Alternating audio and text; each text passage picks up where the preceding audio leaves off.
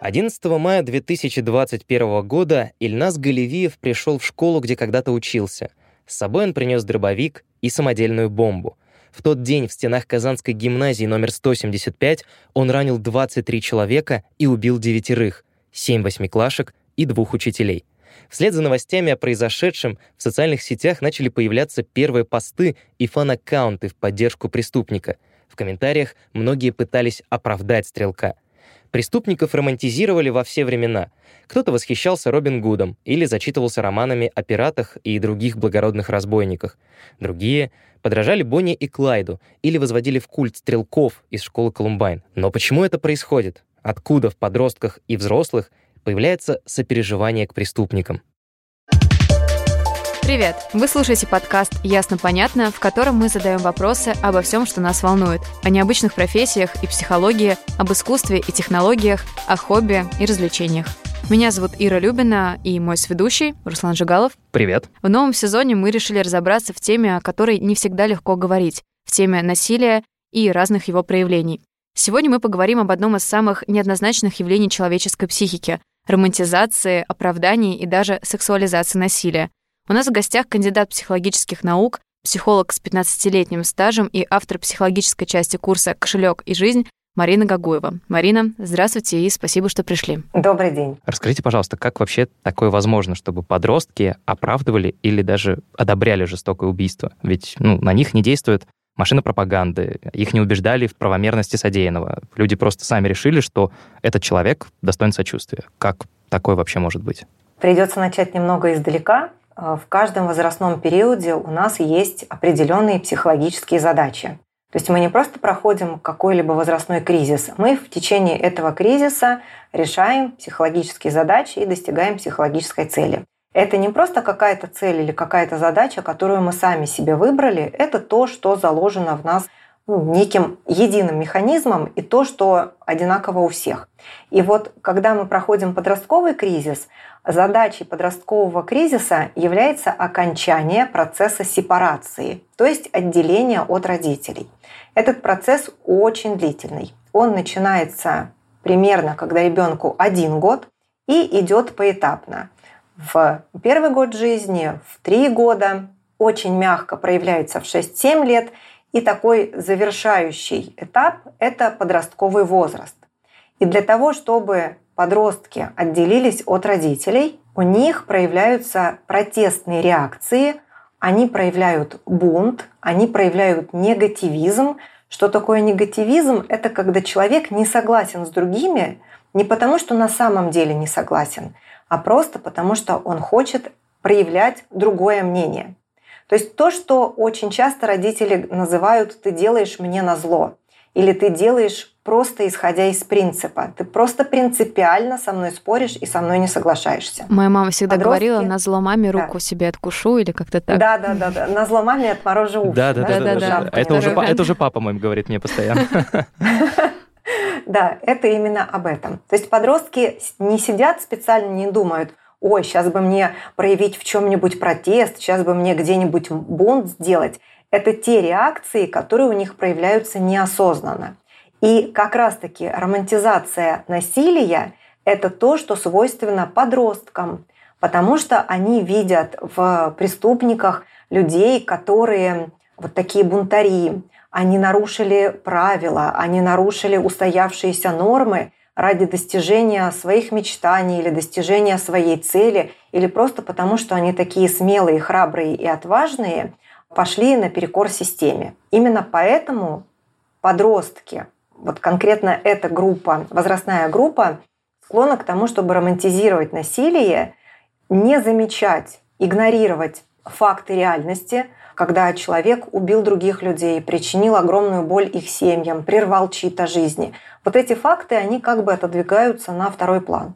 А то, что человек а, пошел против системы, то, что он пошел, например, в школу и отомстил своим детским обидчикам, это романтизируется. Именно на этом подростки делают акцент. Марина, подскажите, пожалуйста, а вот если вернуться опять же к тому случаю в мае 2021 года, угу. наверняка после, собственно, этого проводились какие-то разговоры, обсуждения того, как это вообще предотвратить. То есть есть ли возможность создать какую-то унифицированную, может быть, психологическую практику по работе с детьми, чтобы не допустить подобного выплеска ярости, накопившейся эмоций и так далее? Здесь, к сожалению, тоже несколько факторов. Да? Во-первых, фактор того, как э, человек получил оружие, как он прошел с ним школу. То есть это вопросы безопасности, это вопросы в том числе ну, некоторого законодательства и как его можно обойти как люди получают справки о своем психиатрическом статусе, когда, например, они хотят пойти в автошколу. Достаточно ли там диагностика или она недостаточна? Да, это первый момент. Второй момент – это, в принципе, наша школьная система. Зачастую педагоги перегружены очень много детей, очень не хватает много внимания требований. каждому в отдельности. Да, не хватает внимания каждому. Когда-то не хватает, например, комфортных условий, когда в классе очень много детей, и педагог должен и тему донести, и дисциплину выстроить, и повторить тем, кто что-то не понял, и остановить тех, кто болтает на уроке. И это все на одного педагога. У него помимо этой деятельности есть еще другая. Он, например, должен вести еще внешкольные программы, сдавать отчеты и так далее, и так далее. Конечно, учитель не справляется. И где-то учитель прикрикнул, где-то, может быть, сказал обидное слово. Я сейчас не оправдываю и не хочу сказать, что вот так происходит, и это нормально. Но это та реальность, в которой мы живем и в которой мы, скорее всего, еще будем очень много времени жить. Поэтому что здесь можно сделать? Здесь можно разговаривать с родителями о том, как родители могут по-другому воспитывать своих детей.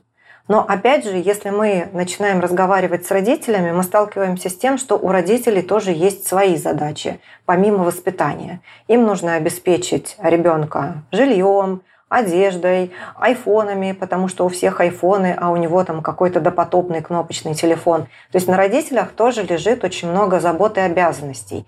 И у нас получается такая ситуация, когда вроде бы все должны что-то сделать, но объем того, что все должны сделать, он настолько огромен, что к нему просто-напросто страшно подступиться. И, возможно, если мы не будем ставить перед собой вот сразу такие огромные цели, какие-то гигантские по своему масштабу, а возьмем цели маленькие. Например, проводить с подростком, не только с подростком, в принципе, с ребенком, 5 минут времени в день. 5 минут времени, когда родитель не в телефоне, не в телевизоре, не режет параллельно там картошку, а 5 минут общается со своим ребенком. И не тогда, когда он вступил в подростковый возраст и начались проблемы в школе, а еще задолго до этого, еще когда ребенок в детском саду. Да? И тогда, может быть, у нас получится что-то изменить. Может быть, что-то такое же внедрить в школьной системе, когда в школьной системе есть, к примеру, психолог. Не такой психолог, который перегружен также отчетами, диагностиками и разного рода отписками, которые ему нужно составить, а психолог, который располагает временем. Когда к нему приходит педагог, и педагог не хочет какой-то а, глубинной психотерапии, а хочет просто пожаловаться на то, как он сегодня устал. И у психолога есть все ресурсы для того, чтобы его выслушать. То есть, возможно, если в наших отношениях будет больше отношений, тогда мы сможем ситуацию немного изменить. Скажите, а вообще подобное поведение, возведение убийцы в культовый статус, можно ли назвать это одним из проявлений или чем-то похожим на стокгольмский синдром, или речь совсем о другом? Да, это может быть и проявлением стокгольмского синдрома, особенно когда человек был задействован. Например, это ученики той же школы или это жители того же города, в котором произошла трагическая ситуация. Угу. То есть это люди, которые а, оказались наиболее близки к опасной ситуации. И вот когда мы понимаем, что ситуация была очень опасна, когда мы понимаем, что мы были на волоске от смерти, когда мы понимаем, что он мог зайти потенциально в любую другую школу, или когда мы понимаем, что наш ребенок вышел из школы в тот момент, когда вооруженный человек туда зашел, ну, секундой позже, да, и ситуация развернулась бы уже трагически. Нас это настолько пугает, что вот для того, чтобы осмыслить это насилие, наша психика делает с нами вот такую вот злую шутку. Угу. Она начинает как будто бы нас убеждать, что на самом деле этот человек не такой уж опасный. На самом деле он не такой жестокий, он не такой злой.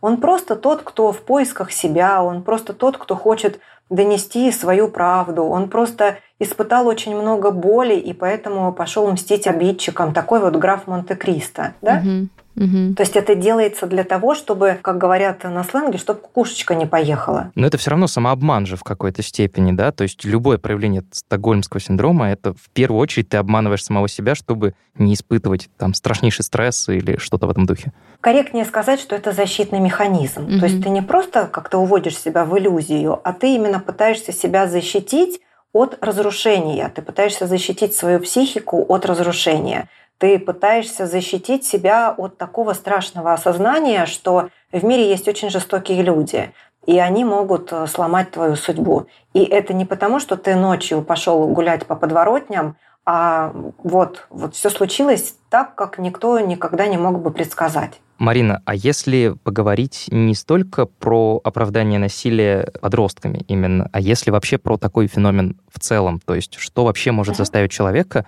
начать оправдывать убийство или как-то возводить это в культ, если мы говорим именно про взрослого человека, то есть не просто угу. 17-18 лет? Во-первых, это также сильный страх, как э, мы проговорили в стокгольмском синдроме. А во-вторых, когда человек чем-то недоволен, ну, он, допустим, недоволен сложившейся системой управления, да, назовем это так.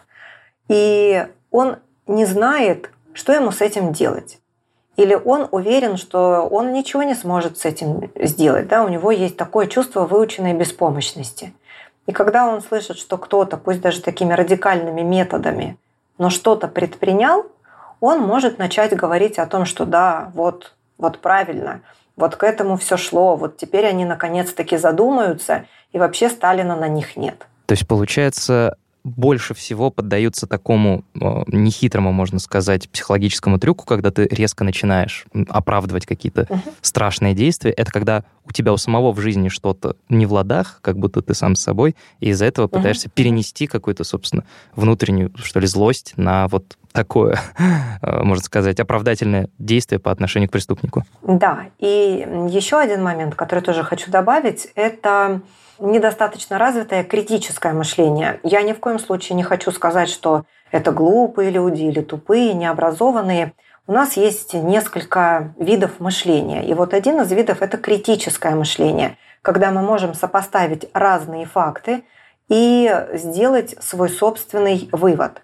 И вот зачастую мы просто не пользуемся этим критическим мышлением. То есть, когда мы смотрим фильм про пиратов – нам кажется, что это такие смелые, отважные парни. Благородные разбойники, а, да, да. Благородные да. разбойники, да. Или когда мы смотрим ну, там, истории а-ля Робин Гуд. Отнимаю у богатых и отдаю бедным. Ну а почему ты сам не заработаешь деньги и не отдашь бедным? Да? Почему ты их не обучишь чему-то? Почему ты не станешь богатым, чтобы создать рабочие места для бедных? Да? Это так мы бы думали. Это слишком бы... сложно. Да, это сложнее, чем отнимать деньги на большой дороге. Да, да. А когда вот э, как бы так сделать, чтобы ничего не делать и в то же время быть благородным рыцарем, можно проигнорировать ряд фактов и говорить о том, что да вот просто человека допекли, вот просто человека достали, и поэтому он так психанул. На самом деле э, критическое мышление выключилось, ответственность там тоже вышла погулять, и у нас получилось то, что получилось. Марина, а если поговорить про другой аспект такого явления, как романтизация насилия, мы знаем, что вот, например, в сентябре 2021 года в Кировограде бывший заключенный убил молодую мать с двумя детьми. А, она познакомилась с мужчиной на автомойке, у них завязались какие-то отношения, она пригласила его к себе, и все окончилось так трагически. До этого в 2018 году в Нижнем Тагиле произошла похожая ситуация. Вообще, почему мы, вопреки здравому смыслу, видимо, это тоже как-то связано с отсутствием критического мышления, почему мы, вопреки совершенно кричащей логике о том, что не надо так делать, мы выбираем себе избранников или избранниц, если на то пошло, с откровенно каким-то криминальным прошлым или каких-то плохишей. В надежде, что они исправятся. Да, в надежде, что они станут да. лучше рядом вот с нами. Ирина сказала как раз-таки разгадку ко всему этому. Зачастую нам так хочется быть уникальными и избранными, нам так хочется верить, что со мной он изменится или ради меня он исправится. И люди, социальные люди, да, которые тоже в этом участвуют, они также знают, на какой рычаг надо надавить, чтобы получить тот самый результат. То есть они могут говорить, что малыш, вот когда я тебя слышу, во мне просыпается все то хорошее, что я в себе давным-давно похоронил, и я рядом с тобой становлюсь лучше, и ты мой лучик света, за который я цепляюсь, ты не и такая, ты моя как надежда все. на светлое. Да, да, да. И женщине хочется чувствовать эту избранность, хочется чувствовать эту уникальность, хочется быть той самой одной единственной из миллионов, и это чувство очень опьяняет. И там уже логика у нас совсем ничего не кричит, и получаются такие решения на эмоциях, и очень печальная расплата за эти решения. У нас у каждого есть потребности, психологические потребности. И одна из важных потребностей – это потребность быть значимым, быть ценным, быть важным и быть избранным. И вот когда у нас эта потребность не удовлетворяется долгое время, мы цепляемся за любые отношения, которые нам как-то, ну хотя бы немножечко, немножечко Э, удовлетворяют эту потребность. А все остальное воображение у нас уже дорисовывает самостоятельно. И вот если это женщина с двумя детьми, да, мы предполагаем, что, там, наверное, она развелась с мужем, наверное, у нее есть ощущение того, что личная жизнь не удалась. Наверное, с двумя детьми, ну, как минимум в нашей стране, не всегда просто построить э, отношения. И вот она познакомилась с мужчиной, и он тут же как-то втерся к ней в доверие, он тут же пообещал ей весь мир к ногам бросить. И не то что логика, даже инстинкт самосохранения выключился, потому что фактически незнакомого человека она пригласила к себе домой. Ну, то есть мы в любом случае вот во всех таких ситуациях мы говорим о том, что что-то было не так. А бывает такое, что вот все у человека было хорошо с родителями, например, ну вот хорошие отношения, насколько это там возможно, без каких-то там серьезных травм. Ну, Хорошее доверительные да? отношения, хорошее воспитание. Хорошее образование. Хорошее, ну то есть все хорошо, и вдруг резко, не знаю... Хорошая девочка выходит влюбляется замуж в маньяка. маньяка ну такое да. возможно вот вообще, чтобы человек, э, который действительно, ну, знаете, как бывает, подросток, например, делает что-то очень плохое, и мама говорит, да нет, не может быть, он, он у нас такой хороший. Бывает ли это такое вообще, или действительно всегда, всегда есть какая-то страшная история там? У нас у психологов есть шутка. До тех пор, пока люди рождаются от других людей, у нас всегда будет работа. То есть вот такое, что прям все было хорошо. То есть мы все-таки все-таки мы рождаемся уже с какими-то проблемками. Я так и думаю. То есть даже если оба родителя психологи, но все равно ребенка окружают еще другие люди. Все равно ребенок когда-то пошел в магазин и ему на кассе нагрубили или в очереди нагрубили. Ну, то есть, понимаете, мы не живем под колпаком. Это во-первых. Во-вторых, все-все было хорошо, а потом вдруг резко стало плохо, так тоже не, не бывает, потому что э, что-то на это повлияло. То есть, к примеру, ребенок в хорошей семье, в благополучной семье любит, уделяют внимание, образование, разговоры по душам и так далее. Но вот э, встретила мальчиша-плохиша и влюбилась. И тогда здесь тоже вот большой вопрос. А каков был опыт отношений в принципе? А может быть, родители слишком опекали, и когда она увидела этого плохиша, она не поняла, что это плохиш. Или Ей много фильмов что... про Робин Гуда и пиратов, да, которые резко благородны. Да, да, да. Да, да, да. Да, да. И ей показалось, что вау, он такой смелый, он такой там гордый, он такой правдоруб.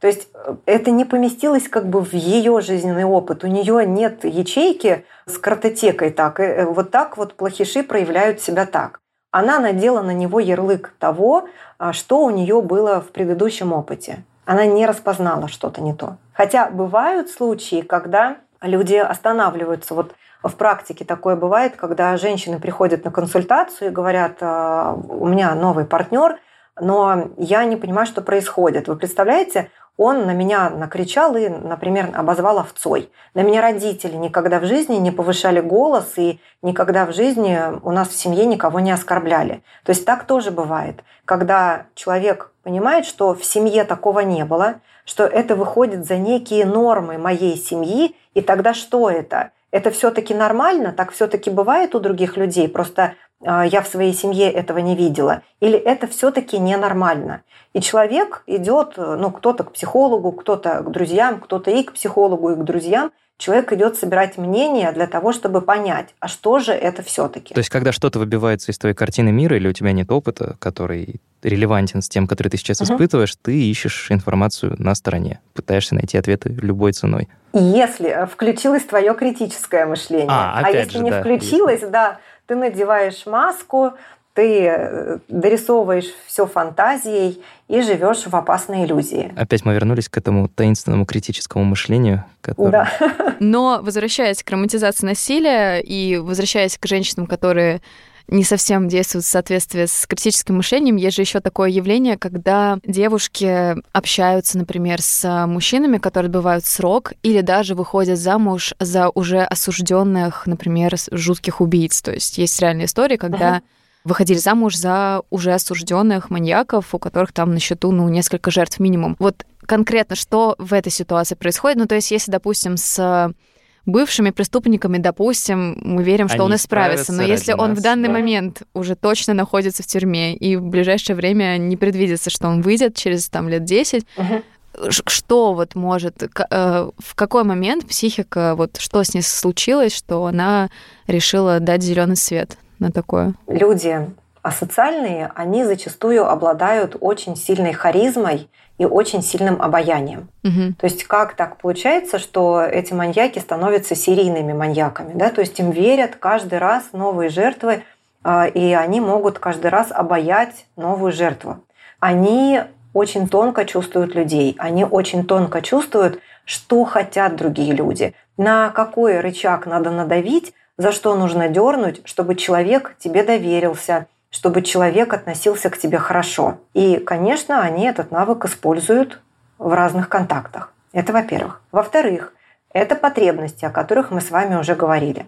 То есть э, вот представьте, как, ну, что происходит с потребностями человека в общении, в значимости, если женщина решает написать письмо э, в места лишения свободы и именно там завязать знакомство. То есть это максимальная есть вот эти... степень отчаяния или как это работает? Ну, Я прошу прощения за может, жесткие формулировки, да? но... Ну, какой-то такой фрустрированности этих потребностей, то есть неудовлетворенности этих потребностей. Или вот раньше в некоторых газетах с объявлениями публиковали отрывки из писем осужденных, которые ищут себе друзей по переписке. Да? Вот что-то в ней отозвалось на это письмо, какую-то свою потребность она решила, что сможет удовлетворить в этой переписке, и переписка завязалась. Дальше пошло обаяние и так далее, и так далее. Угу. Еще один фактор, поэтапно который... Происходит. Да, да, да, да, да. Да, это поэтапно происходит. Еще один фактор, который влияет, это а, так называемая контрзависимая форма отношений. Вот про созависимых э, многие наверняка уже слышали, да, это Ой, очень а можете для меня, человека, не просвещенного в этих делах, пояснить вот созависимость и контрзависимость? Да, а, Смотрите, созависимые отношения, то, что сейчас очень много обсуждаются, это такие отношения, когда вот я без тебя не могу. Я без тебя не могу, я растворяюсь в наших отношениях, без тебя мне свет не мил, живу твоими интересами, а, полностью хочу оправдывать твои ожидания, вот просто делаю все для тебя, в лепешку разобьюсь, если попросишь. А это обоюдное или это только с одной стороны идет? Нет, нет, нет, это с одной стороны. Второй партнер, как правило, контрзависимый, да? А, но они могут меняться местами. Там такая игра во все ворота. Контрзависимый – это партнер, который больше отстраненный, который говорит, ой, мне вот эти твои телячьи нежности не нужны. А, или там, я часто езжу в командировки, мне тут некогда еще заниматься отношениями. То есть это человек, который отстраненный, он как бы в отношениях, но как бы ему много не надо. Он хочет держаться на расстоянии, ему нужна дистанция. И вот здесь могут завязываться отношения по такому же типу. Вроде бы отношения между нами есть, но они на дистанции. Да? А в письмах там полнейшая созависимость, люблю, не могу, а, но в реальности есть дистанция. Как правило, это люди, которые в предыдущих отношениях очень сильно обожглись, или у которых был опыт сложных отношений с родителями, когда с родителями было небезопасно, когда, например, они были деспотичные, когда они причиняли боль не только душевную, но и физическую – и человек, с одной стороны, хочет отношений, а с другой стороны, очень страшно. И он выбирает такие отношения на дистанции. Это могут быть отношения с женатыми мужчинами, да, то есть вроде бы он со мной, но он со мной там по вечерам и иногда по выходным. Это могут быть отношения, когда мы живем в разных городах. Это могут быть очень длительные отношения по переписке в соцсетях или вот в таких э, письмах обычных. И когда мы понимаем, что я этого партнера там еще лет 10 не увижу. То есть вроде бы я в отношениях, моя тревожность по поводу того, что у меня нет отношений, спадает, я чувствую себя нормальной женщиной, у которой, как и у всех, есть отношения. Ну, вроде бы они меня и не обременяют сильно. Ну, то есть такой очень простой вариант. Лайтовый. Такой, да, light, да. Light, light, лайтовые отношения, да. Это был небольшой ликбез для Руслана. Да, спасибо большое.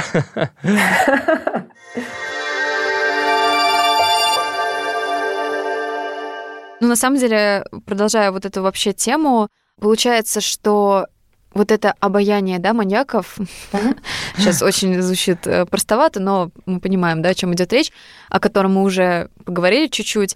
То есть оно в целом все равно в любом случае воздействует на уязвимых людей, получается? Не обязательно. Оно воздействует ну, практически на всех, ну, на многих людей. Угу. Особенно воздействует на впечатлительных людей, воздействует на людей, которые сами эмоциональны. У угу. нас был с коллегой случай, вот здесь дилетант, видимо, работал. Мы с коллегой стояли в городе, и подходит мужчина, начинает рассказывать, там, ой, милые женщины, вы представляете, я приехала из соседнего города на рынок, у меня тут пакет порезали, кошелек забрали, а, раскрывает куртку, показывает там пустые карманы, и вот э, рассказывает, рассказывает, как, э, как он остался без денег. При этом он не просит у нас денег, он не обращается вообще ни с какой просьбой, он просто рассказывает нам свою печальную историю. Mm-hmm. Моя коллега, как только он замолкает, то есть мы тут по сценарию должны были бы предложить ему свою помощь, а моя коллега говорит, какая печальная история, как грустно он тут же разворачивается и просто теряется в толпе. Шаблон сломан тут же. Да, шаблон сломан, не на тех напал. Слушайте, и а это я... хороший прием, да. наверное, я запомню. Просто ко мне тоже на улице частенько подходят, э, рассказывают жалобные истории о том, как у них все украли. Слушай, ну это тоже из разряда активного слушания, когда ты просто резюмируешь, скажем так. То есть там пришел ребенок, рассказываете, мама меня там обидела Лена, мы с ней поссорились, а ты говоришь, ты очень расстроена, ты обижена на Лену. То есть ты проговариваешь те чувства, по сути. Марина, поправьте меня, если я да, да, ошибаюсь. Да, да, да, все верно. Да, но в целом прием работает так. И по сути это, ну, его такое проявление, что ты просто резюмируешь. Какая печальная история. Да, то есть Говоришь, а, если вы находитесь в позиции спасателя, то вы начнете тут же предлагать варианты, как поступить. Вы услышите в ответ еще более трагичную историю о том, что он уже чего только не пробовал, но и у него ничего не получилось, и просто весь мир против него, и он вот такой одинокий воин, и так далее, и так далее.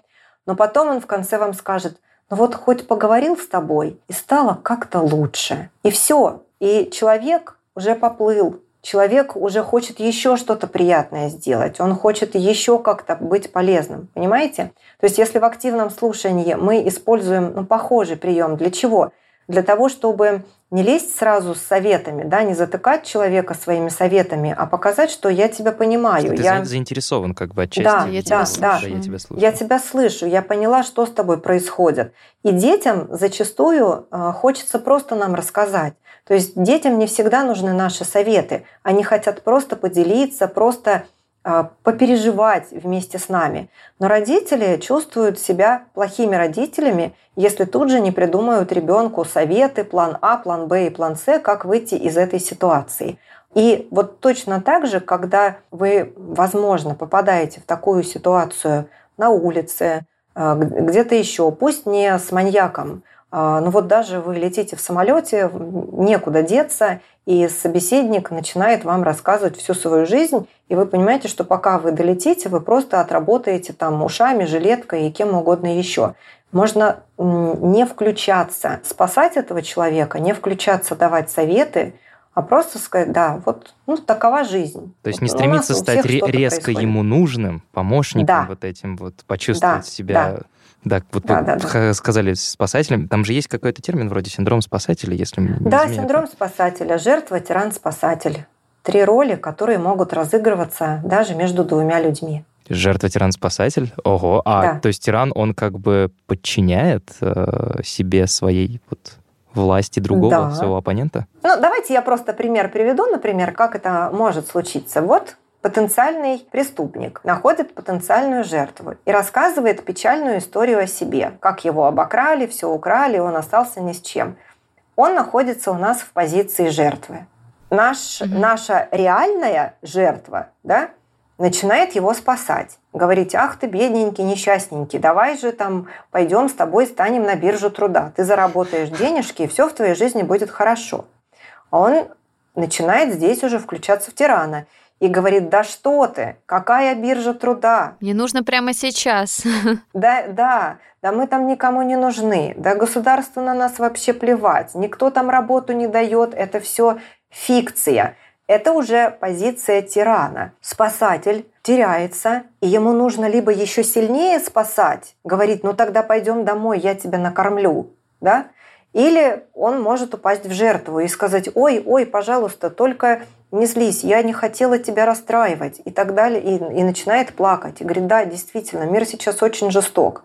И тогда у нас потенциальный преступник может резко изменить стратегию и сказать, ну вот, хоть бы вот кто помог бы, кто-то добрым словом. А вот однажды, знаешь, я на улице встретил женщину, она меня вот просто завела домой и чаем напоила. И я этого никогда не забуду. Я потом пошел ей свечку в храме поставил за ее здоровье. И тут же уже и нашей женщине хочется, чтобы за нее-то свечки ставили, чтобы они рассказывали всем на улице. И она говорит, а пойдем и я тебя чаем напою, и даже колбасы отрежу. И все. То есть у нас могут быть два собеседника, но вот этот и такая смена ролей в пределах одного диалога. Ну, получается, в случае с романтизацией насилия у нас преступник в глазах вот этой аудитории, которая его оправдывает, угу. становится берет на себя роль жертвы, правильно? Да, да. То есть это не я Берет плохой, это общество. Общество да. плохое, общество меня загнобило и вот привело к тому, что я такой секой. Или там родители меня не любили, а мама не любила. Да, меня воспитала вот улица, детка. Да, да, Это вот все. Да-да-да. Ну, кстати, возвращаясь, да, раз уж мы вернулись к родителям и романтизации, вот буквально в прошлом году, если не ошибаюсь, входил такой фильм русского режиссера, чье имя э, Александр Хант, а, ты про этот межсезонье. Да, называется межсезонье. А. Не смотрели случайно, Марина? Нет. Ну, я так вкратце просто скажу, там все понятно, там в стиле Бонни и Клайд. Два главных героя, мальчик и девочка, одноклассники, сбегают из дома, потому что там у девочки отчим какой-то суровый, а мама поддакивает, у мальчика гиперопекающая мама, которая ему там шагу ступить не дает, за ним бегает везде. Ну, то есть проблемная, uh-huh. типичная ситуация. И вот они сбегают э, из дома, совершают ряд разных преступлений, то есть там что-то они, крад... Ну, почему они, они крадут? хулиганство скорее. Здрасте, они крадут оружие вообще-то у ее отчима. Угу. Ну, кому-то да, угрожают да. вообще-то этим оружием, например, из таких уж более серьезных преступлений, крадут какие-то вещи, поселяются в каком-то доме, и в конце, когда уже приходит полиция, поскольку у них оружие, то уже с, тоже с оружием, один погибает, прицелившись, собственно, в сотрудника полиции, а девочка, uh-huh. по-моему, убивает себя сама. И все это снято очень красиво, все это снято так очень Вдохновенно. Вдохновенно, да. И есть ощущение, вот э, я даже читала интервью как раз с этим режиссером, есть такое ощущение все-таки действительно романтизации. Героизации вот, их поступков. Ну да, вот реально в стиле Бонни и Клайд, ну недаром, да, все приводят этот пример всегда, но действительно что-то подобное. Вот если у вас, как у психолога именно, да, ощущение, что подобные фильмы, можно просто другие какие-то примеры вспомнить, может быть, вы что-нибудь вспомните, все таки способствуют этой романтизации в каких-то своих, возможно, там целях или, или это видение автора такое? И должна ли быть тогда в фильме какая-то ясная, ну, если простыми словами, мораль? То есть должно быть uh-huh. все-таки понятно, где черное, где белое, чтобы не было ощущения, что вот в этом э, фильме, например, дети просто жертвы там, родителей суровых, и поэтому они молодцы. Марин, можно это небольшое уточнение? Да. Возможно, вы слышали про историю в Псковской области в ноябре 2016 года. 15-летние подростки, вот Денис и Екатерина, они добыли оружие, э, да, украли ну, у родителей. Собственно, да, да, фильм да. «Межсезонье» как да, раз да, основан да. на этой истории шестилетней давности. Знаете, вот здесь мы опять с вами пришли к тому же самому критическому мышлению. критическому мышлению и к системе ценностей. То есть если у подростка есть устоявшаяся система ценностей и развитое критическое мышление, и его потребности в отношениях, в том числе с родителями, более-менее удовлетворены, его внутренний мир не шатается из стороны в сторону, то есть он более-менее стабилен. Он может посмотреть на это и сказать, какая ерунда, вот зачем надо было это делать? Угу. А может, к сожалению, так не сказать. И зачастую мы, к сожалению, иногда сталкиваемся с коллегами э, в работе со случаями, например, детских э, и подростковых суицидов или суицидальных попыток. Почему они чаще всего совершаются? Потому что подростки хотели таким образом кого-то наказать или проучить. Проучить школу, проучить учительницу, которая поругала, проучить родителей, которые запретили, например, идти ночевать к подружке в гости. Да? Но подростки не продумывают, что будет потом. То есть, что их жизнь оборвется, и это финальная точка. Они не станут студентами, они ну, там, когда-то не поедут на море, у них не будет э, свадьбы, у них не будет а, каких-то еще классных приключений, которые будут у их ровесников, которые так не поступили. И, возможно, если бы в этом фильме после вот этой развязки показали какой-то такой финал, вот э, просто эпизоды из жизни ровесников этих детей. Что было бы? Что было бы, да. если бы они жили? Да. Что вот, э, вот мы видим здесь просто кадр с кладбища, да, вот, вот просто могила на кладбище. А вот кадр, где их одноклассники радостные заканчивают школу и танцуют на выпускном балу. Вау. Вот следующий кадр, когда они выпускаются из университета, идут на работу. Вот следующий кадр, тут уже более ветхая могила, к примеру, да, а на следующем кадре мы видим, как их ровесники получили первую зарплату, пригласили своих друзей, и они там гудят в клубе. А вот у них родились дети, а вот они поехали путешествие в Париж, а вот у них что-то еще. Марина, а вы не думали, нас... сценаристы, пойти кинофильмов, потому что у вас Руслан, правда, здесь сидит восхищенный, очень хорошо. Нет, просто а, вы сейчас вот этот момент описали, я внезапно вспомнил фильм «Ла Ла Ленд», если вы смотрели, тоже да, да, да. 16 года, и там же тоже финал в таком духе, когда главные герои, они в самом конце, они как бы сталкиваются после расставания, они смотрят друг на друга, и там дальше идет фантазия о том, как бы сложилась их жизнь, если бы они были вместе, и там счастливая семья, у них там счастливый дом, счастливые дети, и да. все замечательно. А в итоге в конце они просто смотрят друг на друга и расходятся, и меня чуть не, не разорвало на кусочки просто в тот момент, когда... Я вас соберу, Руслан, не волнуйтесь. На борту есть психолог.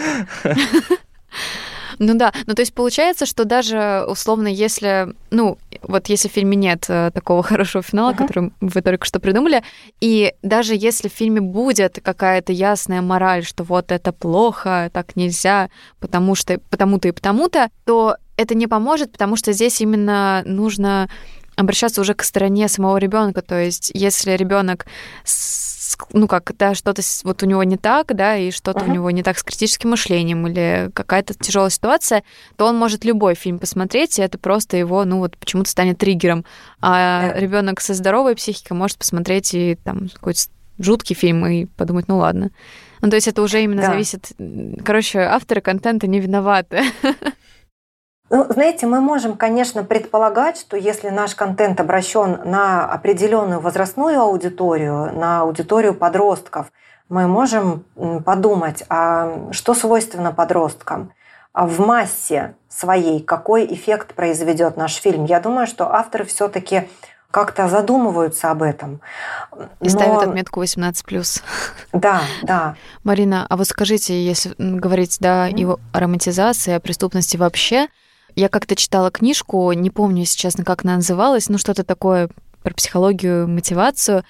Я как-то наткнулась на главу, в которой рассказывалось, что у всех людей есть разные типы мотивации. То есть кого-то мотивирует там соревнования, например, кого-то uh-huh. мотивирует страх, э, страх. Ну это плохо, но, допустим, да, кого-то uh-huh. мотивирует там вызов с, самому себе. Ну, то есть много, много uh-huh. разных uh-huh. вариантов мотивации.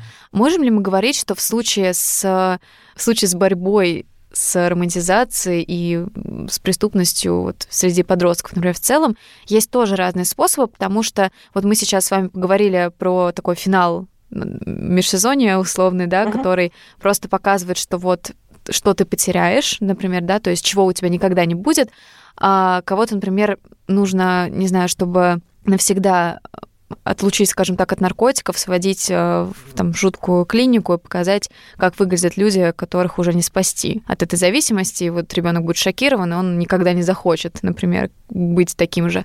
То есть вот э, действительно ли есть э, для все равно индивидуальный подход к каждому ребенку или, возможно, какой-то более или менее единый способ вывести все-таки? Вот, к сожалению, мотивация страхом, она не всегда работает не только с детьми, с подростками, но и со взрослыми, потому что мы очень редко ассоциируем себя с вот такими страшными вещами. У нас есть представление, что со мной такого не случится. Да, это может быть с кем угодно, но не со мной. Угу. Я до такого не дойду. Когда люди пробуют э, запрещенные вещества, они что вам скажут? Я контролирую ситуацию.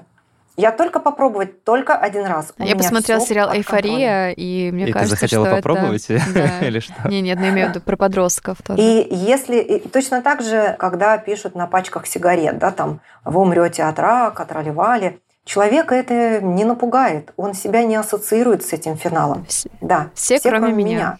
меня. Если бы там написали mm-hmm. что-то э, ну вот какое-то короткое действие и какую-то очень распространенную проблему, человека бы это гораздо больше побудило. Ну, например, там написали бы, у тебя будут желтые зубы, нужно будет больше денег тратить на стоматолога, кури до одной пачки в день. И если человек курит, например, две или полторы пачки, он, он скажет так, ну мне не надо бросать, но можно чуть-чуть ограничить. Или когда он одну пачку уже скурит в день, он вспомнит про вот это утверждение. То есть ему понятно, как здесь регулировать свое поведение. Понимаете? То есть смерть и вот эти вот болезни, которые пишут на пачках, это очень абстрактно, и нужно бить в какие-то более это конкретные точки. Да, нужно бить в более конкретные точки. Если мы говорим про подростков и про детей, понимаете, у детей не так развито чувство перспективы, ну вот в силу зрелости мозга, ну, скорее, незрелости мозга, да, не так развито чувство перспективы. И все страшные последствия, которые мы им показываем или говорим, что там не будешь хорошо учиться, будешь работать дворником, там, для них это как будто бы в другой жизни. Это настолько далеко, что вообще не актуально. Но а, если вы вспомните, вот давайте также по фильмам пойдем, какой-то период времени был, были популярны фильмы про танцы, про таких уличных танцоров, mm-hmm. которые выигрывают соревнования, да. И вот если мы даже через эти фильмы показываем, что вот мальчик со сложной судьбой, там родители не любят, отчим бьет, в школе двойки, с ним никто не дружит, но мальчик включил а, через интернет какой-нибудь э, брейкданс, сам тренируется, потом с ним начинает тренироваться его друг, потом они набрали команду, они там э, стали звездами ТикТока, выиграли соревнования, и они супер популярные. Да? И мы через этот фильм показываем подростку все, чего ты хочешь, быть Можешь популярным, быть модным, руками. быть крутым, да, нездоровым. Быть здоровым хотят э, люди с проблемами со здоровьем. А подростки хотят быть крутыми, они хотят быть яркими, заметными, востребованными у противоположного пола, они хотят быть популярными. И вот, пожалуйста, это мальчик, который просто начал танцевать. Или это девочка, которая там начала брать уроки вокала. Или мы говорим, что вот в соцсети есть девочка, которая любила вязать, ее все лошили, потому что она сидит, как бабушка вяжет, а она начала вязать сумки, продавать их и там заработала себе на Lexus. То есть давить на вот такие вот, ну не то что низменные э, инстинкты, а какие-то простые цели, которых явно хочет актуальные человек. Для да, актуальные, актуальные для, для подростка, аудитории, да. да. Давить да. на них и показывать, что вот своими действиями какими-то благоприятными ты этого можешь добиться. И причем быстро. Не когда-то, когда ты закончишь университет, устроишься на завод, отработаешь там 50 лет, выйдешь на пенсию и получишь свои пенсионные деньги. Это да, вряд ли кого-то мотивирует. Очень-очень старенький Lexus. Да. А вот прямо сейчас ты можешь быть крутым, если будешь заниматься танцами. Ты можешь быть крутым, если будешь по утрам бегать и выкладывать в соцсети, как ты каждое утро бегаешь или там отжимаешься. Вот смотрите, мы в самом начале нашего разговора завели речь, опять же, о том, как идеализируют преступников и убийц и находят им оправдание под э, влиянием каких-то mm-hmm. психологических... Замуж. Да, замуж mm-hmm. выходят за людей, э, преступников и так далее. Ну, это еще не клеймо, но тем не менее. Короче, я просто чего хочу спросить. Вот во многих фильмах, например, когда mm-hmm. говорят, что хорошо прописанный условно антагонист, да, то есть mm-hmm. какой-то условный mm-hmm. злодей, у него, значит, есть убедительная мотивация. взять, я не знаю, любой самый популярный фильм, который выходил в последнее ну, например, время. давай Танос. Да, Мстители да, э, у нас? Танос. То есть вот там в «Войне бесконечности» ему прописали более-менее относительно убедительную мотивацию. Этот человек там хочет ну, Спасти мир. спасти мир, да, там от вымирания, от э, истощения ресурсов, убив половину всего живого, чтобы как бы никто... Одним Сэкономить ресурсы. Да, чтобы сэк- сэкономить ресурсы, чтобы всего на всех хватило. И в целом, в рамках вот этой вот довольно упрощенной марвеловской вселенной, такая мотивация работает. И все такие типа, блин, Танос такой глубокий герой, там его так прописали, бла-бла-бла. Но ведь Но это при же... этом умирать никому не хочется. Да, но при этом умирать никому не хочется, но это же все равно тоже романтизирует, по сути, ну, серийного убийцу, маньяка, который там щелчком хочет избавить вселенную от половины его С населения. благой целью ты имеешь в Как виду. будто бы, да. То есть Так, это- в чем твой вопрос? а, вообще нормально ли такое, что когда у нас в фильмах э, мы хотим от фильма хорошую драматургию и получить хорошо прописанных персонажей, но когда мы получаем хорошо прописанного антагониста, получается, мы, зрители, тоже попадаем в эту ловушку и его романтизируем. Вообще, хорошо ли так? Ну, как Должно ли быть оно? сценарист, хочу сказать, что по-другому невозможно. Потому что если мы пропишем образ тотально плохого человека, то у нас и фильм получится скучный, у нас не будет плохой, конфликта. потому что плохой. Да, он плохой, потому что плохой. Мгм. Этот герой будет выглядеть плоским, он будет выглядеть... Ну, мы не будем ему доверять, он не будет э, интересным. Нам не будет интересно, как его побеждает главный герой, положительный герой. То есть вот этот конфликт, в том числе внутриличностный конфликт, в том числе внутриличностный конфликт в самом зрителе, он должен разыграться для того, чтобы зритель проникнулся этим фильмом, для того, чтобы зритель подумал, для того, чтобы в череде контента, которого сейчас вокруг нас огромная масса, гигабайты каждый день, человек хотя бы немножечко еще подумал об этом фильме и рассказал про него друзьям. Э, Но Поэтому- тут получается все равно какое-то маленькое противоречие в том, что человек может выйти с условных «Мстителей» «Войны бесконечности» и такой, блин, надо... Пойду найду камни надо- бесконечности. Да, пойду найду камни бесконечности, а то у нас мы здесь половины ресурсов не хватает миру. э, главного героя, который преследует ту же цель, но знает, как ее достичь другими способами. Мгм. Ну, то есть мы говорим, да, должны эта быть на равных, важная, как минимум, да, а лучше да. главный Но есть лучший способ. М. Мгм. Это, кстати, тоже очень интересное наблюдение. То есть, по сути, когда антагонисты и протагонисты не хотят одного, просто у протагониста средства такие более гуманные, например. Мгм. Я не знаю, если антагонист хочет там в Ты крестовый знаешь, поход, я не помню, да, чтобы в, фильме «Мстители» Мстители предложили более гуманный выход из перенаселения планеты. Но там Вот. обаяние Тони Старка Да, да, там железный распространилось человек. даже на А психолога. я так просто Поэтому- железный человек. А, Марина, простите, а вам тоже нравится, да, Тони Старк и Железный человек? Ну, в смысле, Да, вот мне он- нравится Тони Старк за Спасибо, его иронию. спасибо. Все, вы покорили сердце моего сведущего до конца жизни. Фан-клуб Тони. Yeah. Welcome. Ладно, давайте, к сожалению, нам придется закончить разговор о «Мстителях». Давайте попробуем все таки вот в финале выпуска немножко резюмировать. Итак, все таки отвечая на вопрос... Чтобы с хорошей моралью уйти. с хорошей моралью Да. уйти, чтобы все наши слушатели Не подумали, что... выключили, ну, не сейчас, попозже, Да, попозже. и подумали, все, да, нельзя э, делать фан-клуб в Теда Банде. Но если серьезно, то все-таки, если попытаться максимально кратко ответить на вопрос, то каким будет ответ? Почему Как мы... избежать романтизации Нет, почему насилия? мы романтизируем маньяков? Потому что нам хочется иметь какого-то героя, который пришел, сломал систему и добился своей цели. Особенно в тех случаях, когда мы считаем, что систему невозможно сломать, и мы никогда не добьемся своей цели. То есть, когда мы отчаялись, когда мы думаем, что ничего не поможет, в таких случаях мы можем романтизировать насилие и романтизировать тех людей, которые это насилие совершают. Если же мы задумаемся о том, чего мы хотим, мы хотим, чтобы мир, в котором мы живем, работал несколько иначе. Мы хотим, чтобы учителя были более чуткими, мы хотим, чтобы родители уделяли нам больше времени. А есть ли какие-то способы, которые нам помогут, но никого не разрушат? А может быть, мне самому стать более чутким с учителями? Может быть, мне подумать, а как выстроить другие отношения с родителями? Может быть, мне подумать, а как мне заявить о себе, чтобы внести больше чего-то хорошего, чтобы на меня обратили внимание, потому что я сделал не что-то выделяющееся плохое, а что-то такое хорошее, вот из рамок вон выходящее хорошее. И тогда у нас получится просто два в одном. Мы и выразим себя, и достигнем цели, никого не разрушив, и не разрушив себя. Тут Ира на, на этой лирической ноте чуть не расплакалась на ваших словах. да, я сейчас смотрю на Руслана, он тоже. Нет, я, он я, держ, я, я держусь, я держусь. Да, я тоже прям держусь. Не, ну правда, это, мне кажется, очень хорошее завершение. Да, очень важная мысль. На этом Мне мы... даже нечего сказать. На этом да. мы и закончим. Марина, спасибо вам большое, что вы к нам пришли, хоть и не в физическом обличии, что поделились с нами своей мудростью, что рассказали нам несколько важнейших сценарных приемов, о которых мы будем теперь знать, и мы очень ждем ваш фильм.